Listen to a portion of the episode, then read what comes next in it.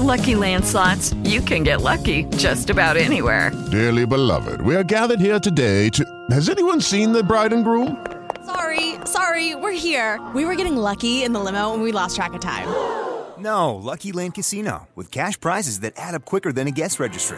In that case, I pronounce you lucky.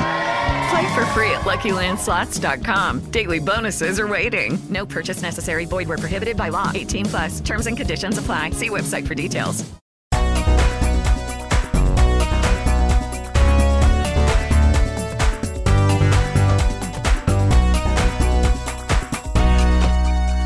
Fala Frila, vai começar a meia hora mais valiosa do seu dia, o podcast do carreirasolo.org. Do Rio de Janeiro, eu sou Mauro Amaral, head da Contém Conteúdo e editor-chefe do projeto carreirasolo.org. Hoje eu estou solando no podcast do carreirasolo.org. Olha que onomatopeia interessante. Solando no projeto do carreirasolo.org, por quê? Porque eu estou aqui para responder todas e todas e todas as dúvidas que chegaram ultimamente, nas últimas semanas aí, na temporada 2016 do podcast, através do Twitter, do Facebook, do nosso Slack. Eu tenho provocado nossos ouvintes e leitores a mandar dúvidas sobre seu início de carreira, sobre como estão conseguindo seus clientes, administrando sua grana em época de crise, enfim. E chegaram algumas dúvidas e eu vou usar esse programa, que não vai ser assim tão longo, mas vai ser muito útil, respondendo algumas delas que eu selecionei. Antes da gente prosseguir, vamos lembrar o de sempre.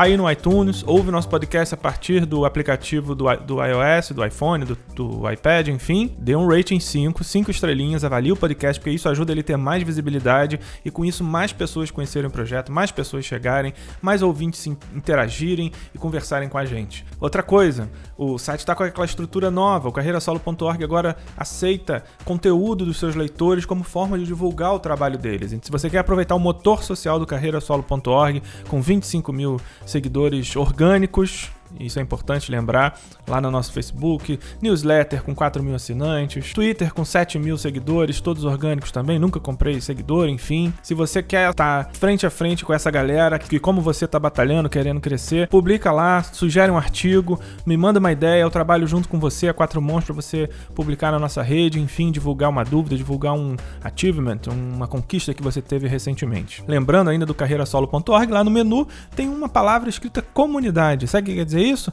Quando você clica lá, você é jogado para nosso Slack, nosso ambiente ao vivo. É como se o site desse um show ao vivo todos os dias. Eu recebo mensagem o tempo inteiro. É, inclusive o Slack é conectado ao carreirasolo.org de forma que se faz um helpdesk ali instantaneamente. Às vezes pessoas que nem são cadastradas no Slack têm alguma dúvida num post, me mandam, eu respondo, e depois elas são convidadas, enfim, entram para conversa.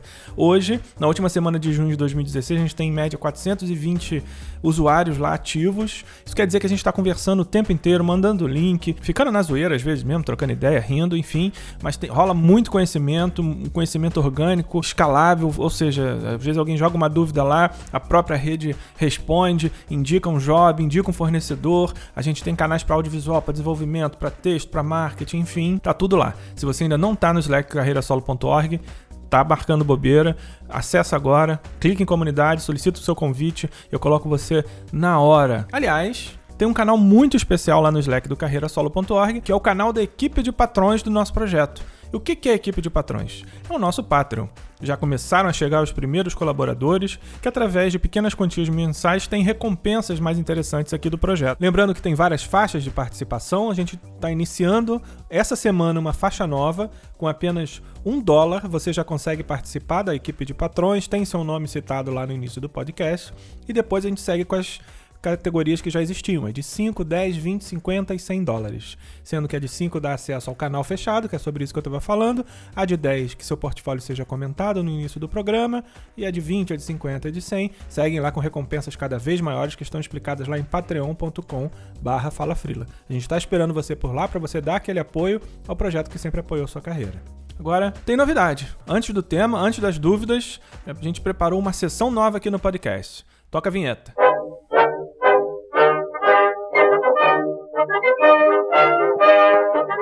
Sintonia Carreira Solo. É isso aí, pessoal, sessão nova. O que, a gente tentou fazer com Sintonia? Eu sempre tive algumas restrições em datar os episódios do podcast. Eu sempre quis que eles fossem eternos. Tanto que eles são ouvidos, todas as seis temporadas são ouvidas até hoje. Se a gente olhar na estatística, tem programa da terceira temporada que é mais ouvido do que da, da quarta, é, programa da quinta que é mais ouvido do que da primeira, e por aí vai. A gente sempre foi útil o tempo inteiro. Só que como na nova versão do carreirasolo.org a gente assume de vez a bandeira do protagonismo, ou seja, a gente quer ser testemunha do nosso tempo, ficou claro para mim que a gente tinha que estar tá olhando o que está acontecendo no momento agora, em 2016. Então a gente criou essa sessão, a Sintonia, para no início de cada programa dar uma passada geral nas notícias e nas novidades que aconteceram naquela semana. Pode ser que no futuro até o Sintonia seja um terceiro podcast, quem sabe? Algo diário?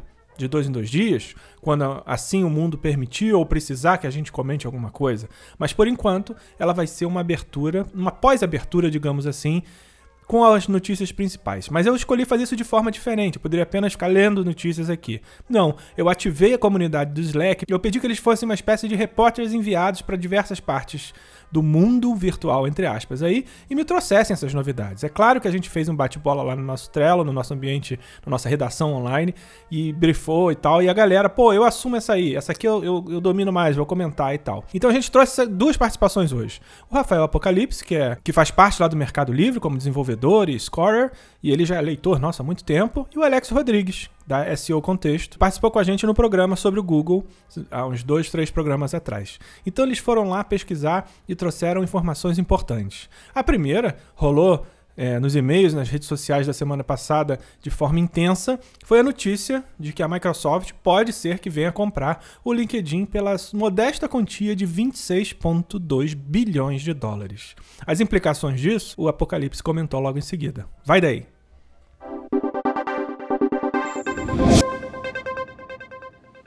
Olha só, Mauro, a empresa que ultrapassou o Facebook no IPO, dobrando o valor das ações ainda no primeiro dia, o LinkedIn, pode ser comprada pela Microsoft por pouco mais de 26 bilhões de dólares. O valor oferecido pela Microsoft é consideravelmente maior que o valor atual das ações do LinkedIn, o que nos leva a perguntar por que a Microsoft estaria disposta a pagar tanto pela rede social de profissionais. A gente consegue entender o movimento da Microsoft quando analisamos os números do LinkedIn que também é dono do site de cursos online linda.com. O LinkedIn tem 433 milhões de usuários. 60% de todo o tráfego mobile do mundo é gerado pelo LinkedIn. E ele tem 45 bilhões de paid views por trimestre. Possui cerca de 7 milhões de vagas de emprego ativas no site hoje. Tudo isso forma uma excelente plataforma de vendas para os produtos da Microsoft. Agora, resta torcer para que cada acesso ao site diferente de como acontece com o Skype, também não nos obrigue a um Ctrl Alt Del. E na sequência, Alex Rodrigues nos conta as novidades do Google que ainda estão quicando por aí. Uma suíte nova de emprego, já que a gente está falando do LinkedIn, que promete revolucionar a maneira como a gente trabalha nos escritórios, e algumas novidades também sobre a computação física, tema que ele gosta de trabalhar bastante. Vai daí, Alex! No Fala Frila sobre o I.O., eu falei sobre a promessa do Google de usar Machine Learning em todos os serviços e produtos, se lembra? Pois então, parece que quem assina o Google Apps para empresas vai ter o seu próprio Google Now. Esse novo serviço se chama Google Springboard e vai permitir que os usuários pesquisem em todos os apps que fazem parte da suíte paga da empresa, usando o aplicativo como uma espécie de assistente ou secretária que fornece informações úteis e recomenda ações práticas, o que parece ser bem interessante. Agora é esperar para ver se essa solução funciona e como ela pode ser usada pelo Google para tornar o apps para empresas mais interessante para os empreendedores. Vamos acompanhar. Parece que o Google não quer perder tempo e já começou a implementar as novidades que anunciou lá no I.O. Segundo o site Android Police, a versão 9.2 do Google Play Service vai ter acesso às funcionalidades que permitem que os aparelhos Android interajam com devices próximos a ele. A funcionalidade se chama Nearby Discoveries e vai permitir a configuração de conexões entre celulares, beacons, relógios e até mesmo Chromecast que estejam por perto. Bom, agora é só esperar o update. É isso aí. Teste do sintoniacarreirasolo.org com algumas das novidades que a gente selecionou dos nossos feeds e e-mails aqui durante a semana. Se você quiser participar, primeiro entre lá no nosso Slack, colabore, mande link e se a gente achar que está interessante, pede que você contribua aí com esse rápido depoimento e comentário de voz, beleza? Pode ser também por e-mail no contato arroba falafrila.com.br, pelo Instagram, no instagram.com.br falafrila, pelo facebook.com.br falafrila, Twitter, enfim, por onde você achar melhor. Beleza? Agora vamos lá pro tema.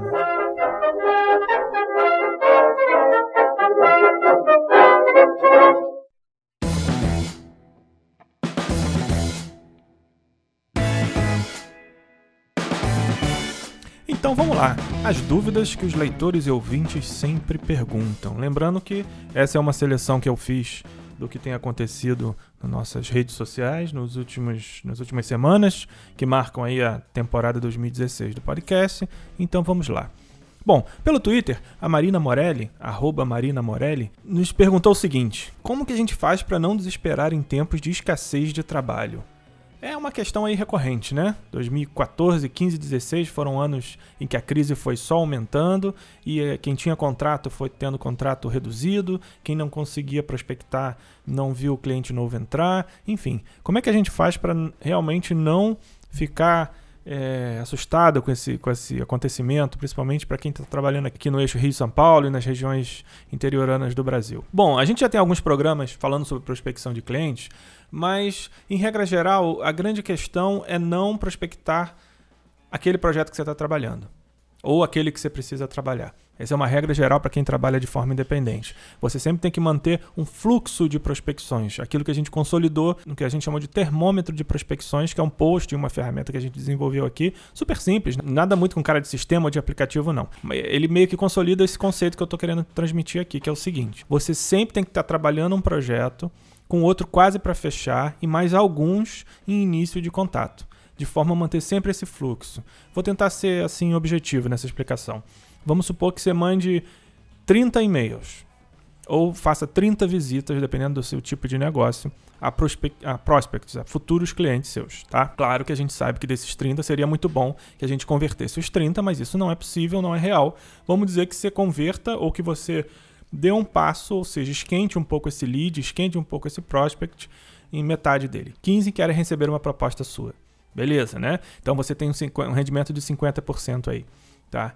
Vamos supor que desses 15, 10 respondam a proposta de forma positiva. Então você já tem 5 slots que você deixou aberto. Você segue na prospecção desses 10 e vai repor esses 5, reiniciando os contatos tá? Tô dando um exemplo bem básico. Vamos supor desses que aceitaram a proposta, três fecharam. Então você começa a trabalhar nos três projetos e repõe também de forma a esquentar aqueles que ainda não responderam, fazendo um follow-up, entendeu? Você não pode prospectar de maneira nenhuma o projeto que você precisa trabalhar naquele mês ou naquela semana. Você sempre tem que estar tá com um projeto já redondo e prospectando o próximo, ou os três, ou os quatro, ou os cinco próximos. Ah, Mauro, mas isso é impossível. Eu comecei agora, eu estou na faculdade. É claro que isso é um cenário de, que se consolida depois que você já está trabalhando há algum tempo. No início, a gente também tem programa sobre isso. Vou, nesse programa aqui, eu vou procurar linkar todos aqueles que fazem referência de forma a ter uma única postagem tudo que precisa saber dentro da, das dúvidas que a gente está abordando aqui. Mas a gente também já tem um programa que diz que você pode começar de formas um pouco mais inusitadas do que esse ciclo de captar cliente, produzir, entregar, etc. Você pode, por exemplo, abordar ainda na época de formação clientes através do escritório modelo da sua faculdade, seja qual for a sua atividade. Você pode até mesmo dentro de uma empresa que você está trabalhando propor um trabalho extra como freelancer para aquela empresa que futuramente possa vir a te contratar.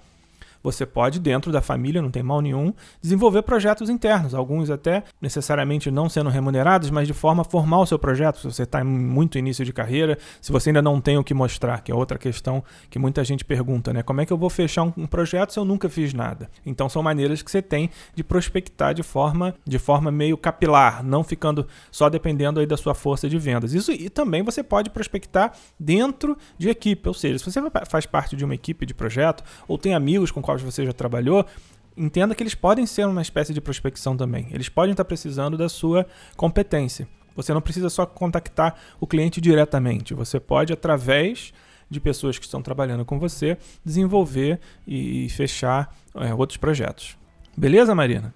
Assim, a primeira coisa é não desesperar, claro, e entender que a prospecção é um fluxo. Ela não é uma a um. É uma, é uma quantidade de possibilidades que você está deixando sempre aberta, sabendo que algumas vão ser concluídas, outras serão interrompidas, e esse ciclo tem que sempre se manter rodando. Seu principal trabalho, vamos supor que você seja uma designer, não sei se é o caso, mas o principal trabalho não é ser só designer, é ser uma buscadora de oportunidades dentro da sua atividade. Então vamos para a próxima questão.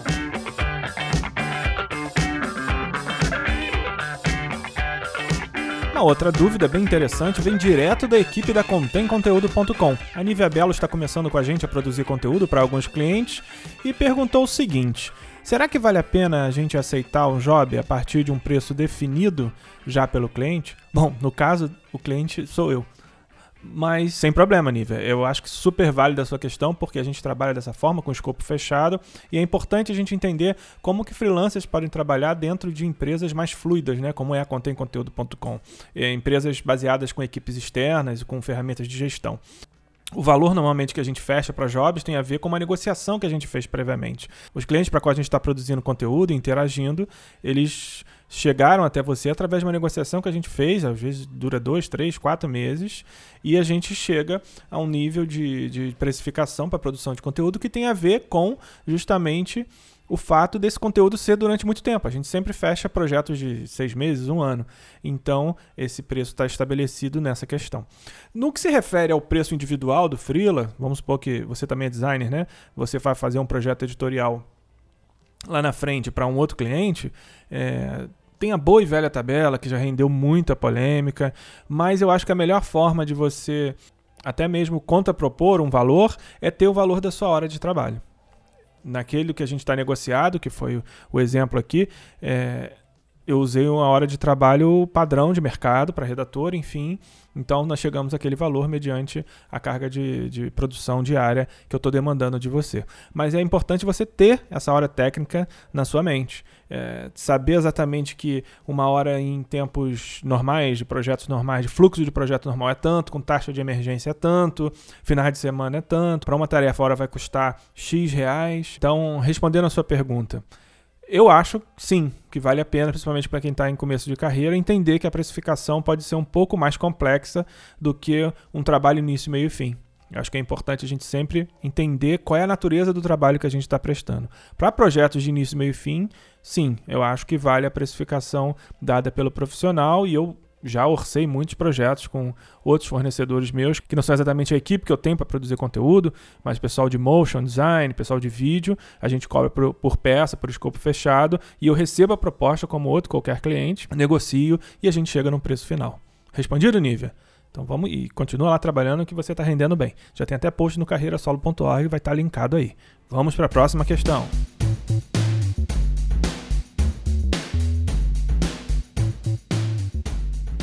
Essa também veio pelo Face e é do Eric Bellinelli.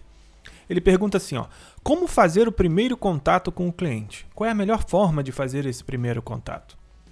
Olha, mais uma vez, lá no Guia do Freela a gente tem muitos artigos sobre isso. Tem até explicando como é que você faz quando o cliente vai ligar para você e você não pode atender. Tá linkado aí, claro, no post. Mas voltando à questão, é, a melhor forma de entrar em contato, eu acho que não tem exatamente uma regra aqui é, uma fórmula mágica nesse caso aqui, sabe?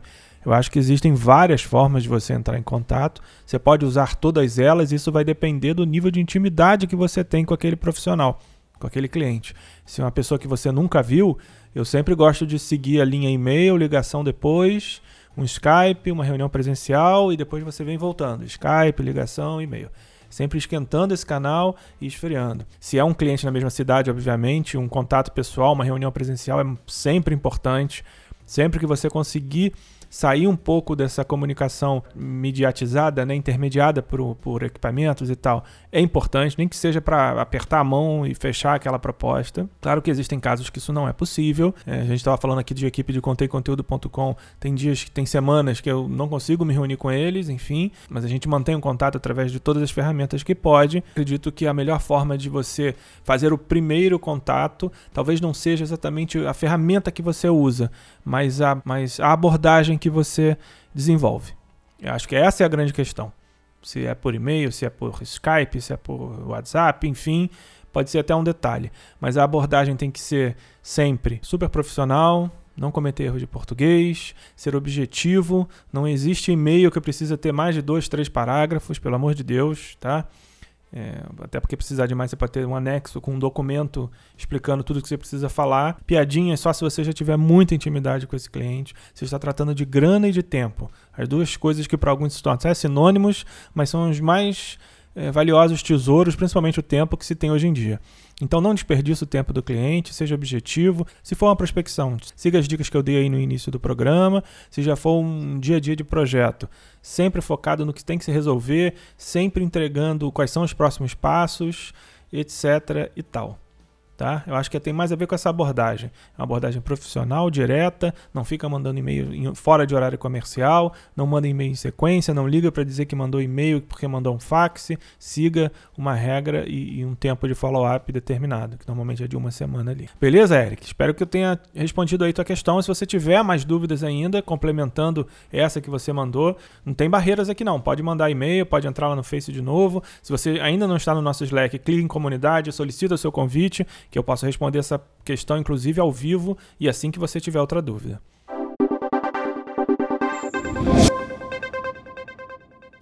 Se você gostou dessa dinâmica, tem uma dúvida na cabeça que não foi respondida hoje, é claro que tem, né? Porque eu só escolhi três aqui dessa última semana para a gente ilustrar esse formato de programa.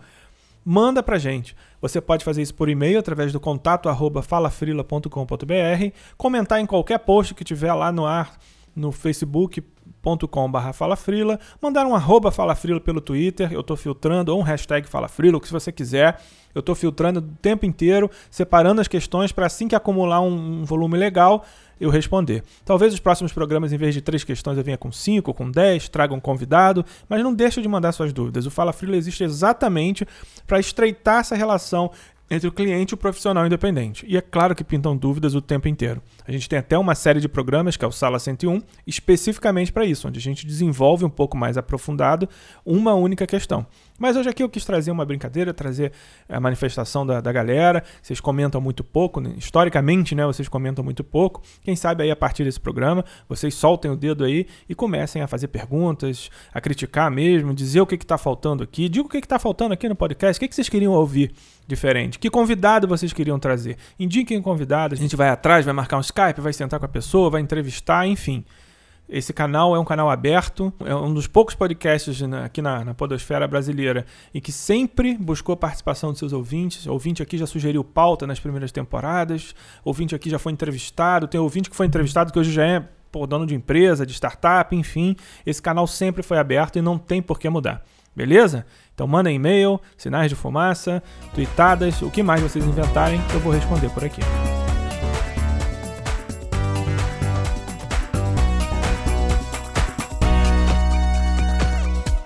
Foi mais um Fala Frila, dessa vez diferente, respondendo as dúvidas que os freelancers sempre perguntam. Um formato de programa que eu quero fazer mais e conto com a participação de vocês com dúvidas, sugestões e tópicos para a gente discutir aqui. Aqui do Rio de Janeiro, solando no podcast do carreirasolo.org.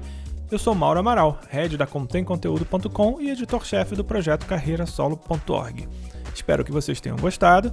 Entrem para a equipe de patrões do carreirasolo.org fazendo uma pequena contribuição mensal e ganhando recompensas super exclusivas e diferenciadas aqui do site. Espero que vocês tenham gostado. Até semana que vem e grande abraço.